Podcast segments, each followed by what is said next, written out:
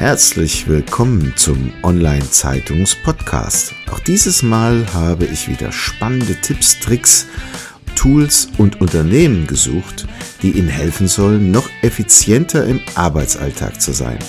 Packen Sie es an und seien Sie immer einen Schritt voraus. Dazu wünsche ich Ihnen viel Spaß und Wissen zum Mitnehmen. Ihr Thomas Schmidt. Diese Episode wird Ihnen präsentiert von arzt.com. Arzt.com hilft Ihnen, die richtigen Fachärzte zu finden. Und der Arztpraxis und Klinik hilft Arzt.com mit eigener Software Praxisprozesse zu digitalisieren, um mehr Zeit für das Wesentliche, das Patientenwohl, zu gewinnen. Mehr erfahren Sie, wenn Sie uns anrufen unter plus 49 661 410 91600. Ja, herzlich willkommen zum Online-Zeitungs-Podcast. Ich freue mich heute sehr, Jürgen Woldt, lieber Jürgen, vielen Dank, dass du dir die Zeit nimmst, im Gespräch zu haben. Heute geht es um alles rund um Gesundheit. Ich freue mich sehr auf das Gespräch. Aber bevor wir einsteigen, vielleicht Jürgen, sag doch ein bisschen etwas über dich, wo du herkommst und wie du zu dem geworden bist, was du geworden bist. Ja, zunächst einmal vielen Dank, Thomas, für die Einladung. Das will ich gerne machen. Ähm, es gab eine Geschichte in meinem Leben und zwar, als ich 17 Jahre alt war, ist mein Vater tödlich verunglückt. Meine Mutter hatte vier Kinder damals, war 39 Jahre alt und äh, ich habe damals so gefühlt, ich sage, wie geht man mit Belastung um? Wie geht, wie macht man das? Meine Mutter ist also wunderbar mit uns Kindern umgegangen und äh, hat sich so sehr um uns gekümmert, äh, so dass wir auch jeder unseren Weg gehen konnten. Und das hat wahrscheinlich dazu geführt, dass ich der Meinung war, ich müsste Medizin studieren, weil meine Mutter damals so frisch und äh, auch wirklich voller Dynamik war und gesund war. Und ich dachte, das ist die Grundlage. Und bin dann ins Medizinstudium gegangen Allerdings in der Klinik habe ich dann festgestellt, ich bin nur beschäftigt mit, den, mit der Behandlung von Krankheiten und die Leute glaubten, dass ich das machen kann, dass ich das alles gerade rücken kann. Hat mir nicht gefallen. Dann ist mir ein Buch in die Hand gefallen, 1979, während meiner klinischen Ausbildung äh, Salutogenese von Aaron Antoniowski und seitdem bin ich verfallen, da drin zu arbeiten und die Ursache für Gesundheit zu suchen. Äh, das ist mehr ein, ein emotionaler Faktor, das heißt, äh, wie man sein Leben gestaltet, äh, wie man glücklich in das Leben reingehen kann, äh, wie man sich der, den Aufgaben widmen kann oder wie man auch Aufgaben annehmen kann, Herausforderungen annehmen kann. Und daran habe ich dann angefangen zu forschen und habe gesucht danach, was ist denn das, was diese Fähigkeit auslöst in uns? Ich habe erst gedacht, das ist ein psychologischer Faktor, aber habe dann festgestellt, dass es ein körperliches Phänomen ist. Das zu können, das heißt mit Belastung umzugehen, ist immer eine Fähigkeit zunächst des Körpers, weil der ist für der Körper ist ja für Erfahrung zuständig. Ich mache bei einer schlimmen Belastung mache ich eine Erfahrung. Und das ist eine Körperkompetenz, nicht eine Gehirnkompetenz. Die kommt erst später dazu. Und ich habe versucht äh, zu ergründen damals, äh, was passiert denn da konkret. Und da haben wir auch eine Möglichkeit herausgefunden, äh, wie das ähm, funktioniert, physiologisch und neurophysiologisch.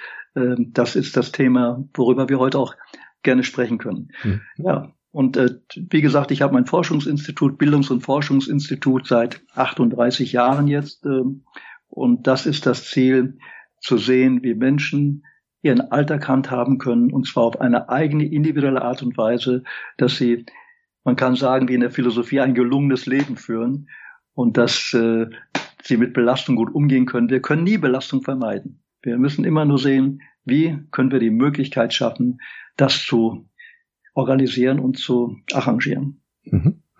Dein Bildungszentrum ist in Herne. Das bedeutet aber nicht, dass man gebunden ist an den Ort. Du machst auch viel über Internet, wie ich gesehen habe. Wer sich da informieren möchte, kann natürlich sehr gerne auf deine Internetseite gehen, bodysense.de. Aber lass uns vielleicht mal einsteigen in einen Schwerpunktbereich, was dir sehr wichtig ist, wie ich festgestellt habe im Vorgespräch, das Thema Selbstmanagement. Was ist das und wie kann man sich diesem Thema nähern? Ja, äh, Selbstmanagement drückt schon aus, sein Leben selbst zu managen. Äh, heute in der, äh, in der Unternehmensindustrie ist das eine Schlüsselqualifikation geworden, in der betrieblichen Gesundheitsversorgung, auch in der Burnout-Prophylaxe und in der Unterstützung von Lern- und Leistungsprozessen. Und es gibt wirklich in der Tat zurzeit kaum Trainingsansätze, die auf ganz modernen neurophysiologischen und neuropsychologischen Erkenntnissen beruhen, äh, um die Form des Selbstmanagements. Es gibt da zwei grundlegende Formen. Einmal die äh, Selbstkontrolle, dass ich Dinge kontrolliere, dass ich meine To-Do-Liste mache, dass ich Dinge abarbeite. Aber es gibt noch eine andere Säule, die genau gleichbedeutend ist, die Selbstregulation. Und die Selbstregulation wird definiert als eine Fähigkeit, dass ich mit jeglicher Herausforderung im Alltag so umgehen kann und sie so arrangieren kann, dass ich immer Wohlbefinden für mich kreieren kann. Und dieser, diese Säule, die ist nur noch zu fünf Prozent vorhanden und die Selbstkontrolle zu 95. Und da passt genau mein Thema. Das heißt, die Fähigkeit zu entwickeln oder Menschen zu unterstützen darin, doch diesen Teil der Selbstregulation zu vergrößern, zu verbessern und nicht alles kontrollieren zu wollen. Wir können heute nicht alles kontrollieren. Wir leben in einer Zeit von einer Informationsflut. Das ist unmöglich, das zu machen. Wir haben aber eine Fähigkeit des Körpers, dass der mit den Belastungen, dass der sie arrangieren kann. Ich habe mal einen Vergleich. Wenn du äh, auf deine Blätter guckst am Schreibtisch, da stehen ganz viele Zahlen drauf unter Umständen. Äh, und jetzt nimm mal ein Blatt von einem Baum oder ein Blatt von einer Blume, die du in deinem Büro hast. Wenn du da drauf guckst, das sind Millionen an Informationen drauf. Die Frage ist, warum wirst du ruhiger, wenn du auf dieses Blatt guckst? Und wir leben im Grunde genommen gar nicht in einer Überflutung. Wir leben in einem Informationsmangel, was unsere Selbstregulation angeht. Und äh, wenn wir zum Beispiel im Wald sind oder in, in die Natur schauen, dann werden wir mit Milliarden an Informationen konfrontiert und trotzdem werden wir ruhiger. Das heißt also, uns fehlen Informationen auf der Ebene für unsere Selbstregulation. Und wenn wir, wir können mit dem Kopf äh, kein Blatt analysieren. Das ist ganz schwierig.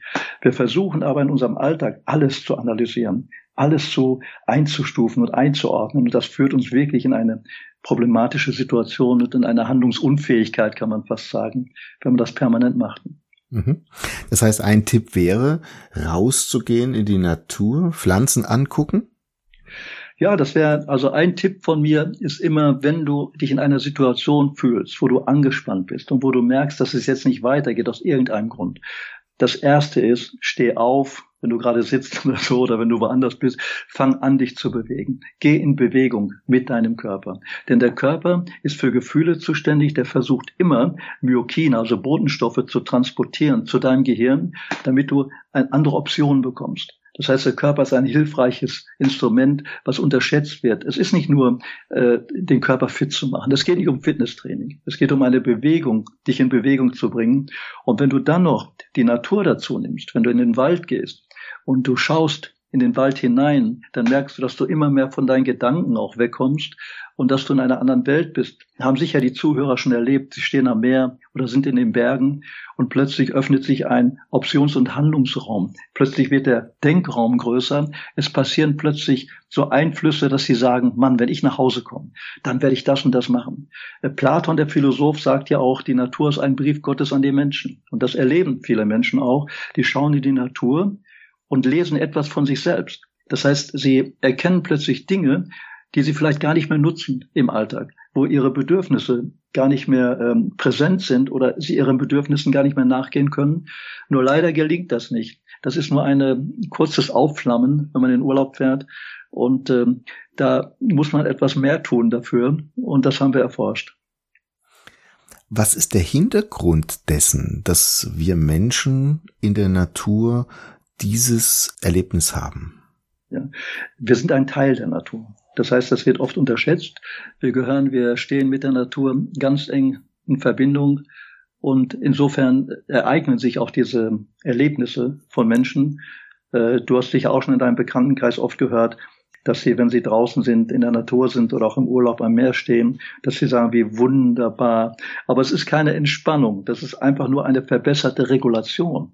Wir haben in der Natur eine verbesserte Fähigkeit, Regulation vorzunehmen, sodass wir wieder mehr uns selbst spüren. Das heißt, dass wir ein Gespür für uns bekommen, für das, was für uns Bedeutung hat und dem auch noch mehr nachgehen können. Das ist so. Also die Natur ist schon ein wesentlicher Teil, weil wir das ja auch selber sind. Mhm.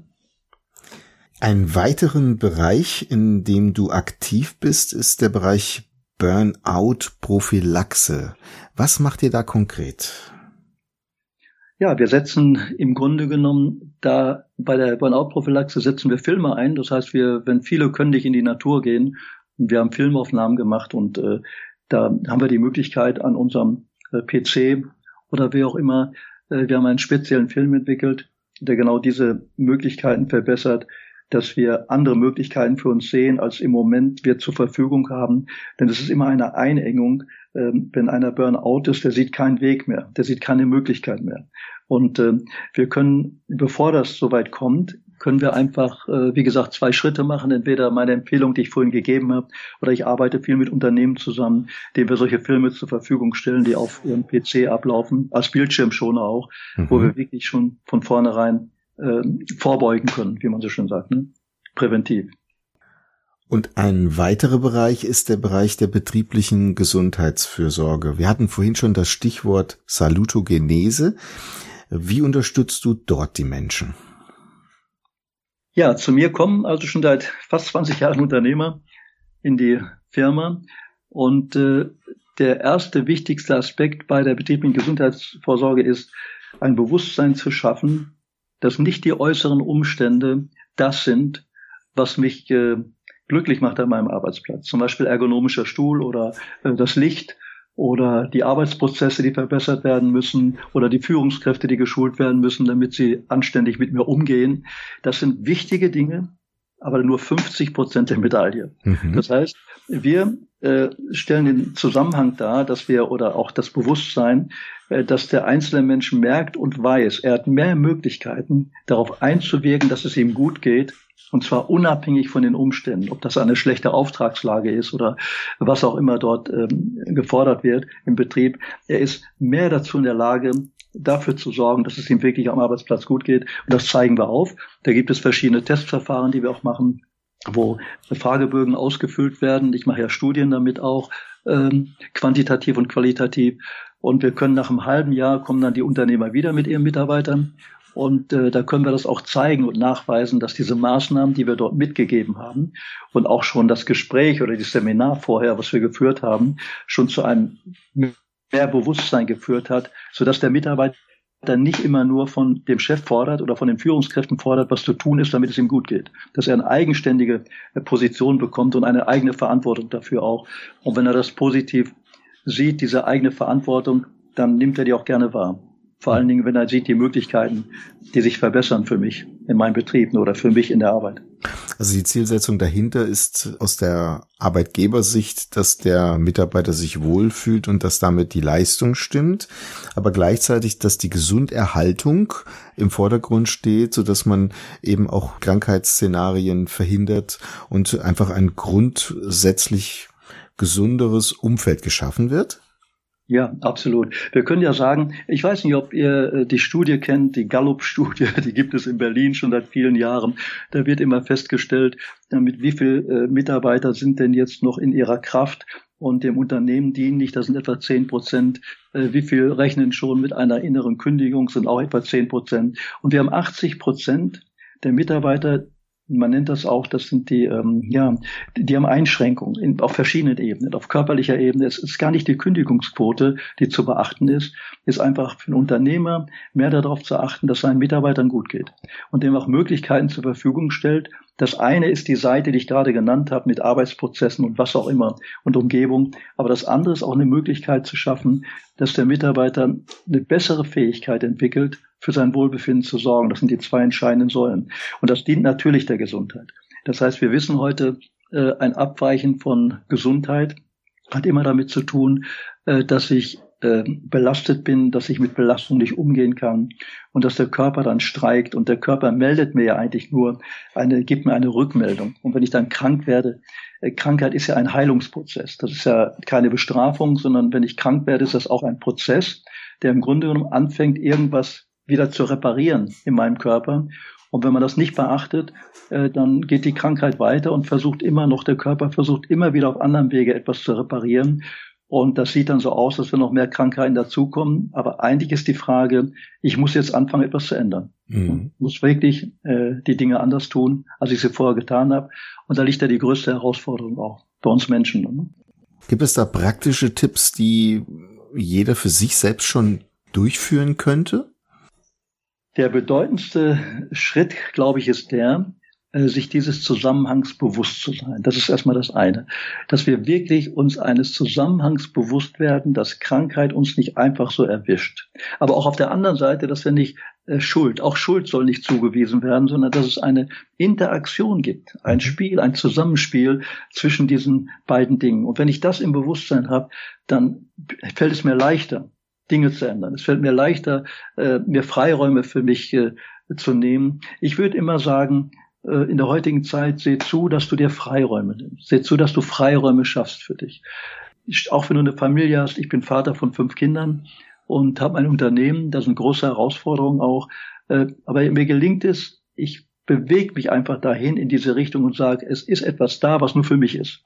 Und da empfehle ich jedem, such dir etwas, was nur für dich ist, was mit deiner Frau, mit deinem Partner, mit deinen Kindern, mit all den äh, Sachen, wo du beanspruchst bist, auch nicht mit deinem Verein zu tun hat oder was auch immer. Such etwas, was ganz persönlich nur für dich ist. Und schon allein dieser Tipp, darauf zu achten und zu spüren, was ist denn das, was ich da bedarf, und dem nachzugehen, und wenn man das nur einmal die Woche macht, das ist schon unglaublich hilfreich, weil man da wirklich ein gutes Gefühl bekommt. Jürgen, wir sind schon am Ende. Ganz herzlichen Dank für die allen wertvollen Tipps, die du uns heute hier gegeben hast. Gibt es denn irgendein Buch, was dich im Laufe deines Lebens inspiriert hat, was du mit uns hier teilen möchtest? Ja, es gibt ein Buch, was mich sehr inspiriert hat, das heißt Das Prinzip der Natur ist, mhm. äh, kann man auch finden, glaube ich, wenn man bei Amazon guckt, äh, was mich, was ganz neu ist, relativ neu, ich glaube zwei Jahre erst auf dem Markt, äh, ist das Buch Du bist ein Placebo von Dr. Dispenser. Das trifft genau diese Sache, die ich gerade beschrieben habe, das mal zu lesen, ist ein Abenteuer. Also das kann ich wirklich empfehlen, da durchzugehen und da erhält man unglaubliches Bewusstsein dafür, welche Möglichkeiten man hat dass man wirklich diese eigene Einflussnahme äh, noch mehr ausbauen kann für sich, dass es einem gut geht. Prima. Jürgen, vielen herzlichen Dank für die Zeit und wir verweisen in den Shownotes nochmal auf deine Internetseite, sodass die Menschen sich dort auch nochmal informieren können, welche Hilfe dort noch zur Verfügung steht. Vielen herzlichen ja. Dank. Vielen Dank, dass ich sprechen konnte. Dankeschön, Thomas. Das war's schon wieder. Vielen Dank, dass Sie dieses Mal mit dabei waren. Wir haben noch einen besonderen Service für Sie.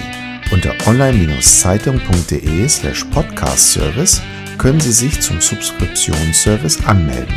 Sie werden dann vor allen anderen informiert, sobald ein neuer Podcast aus dem Unternehmensbereich erscheint, der für Sie wichtig ist.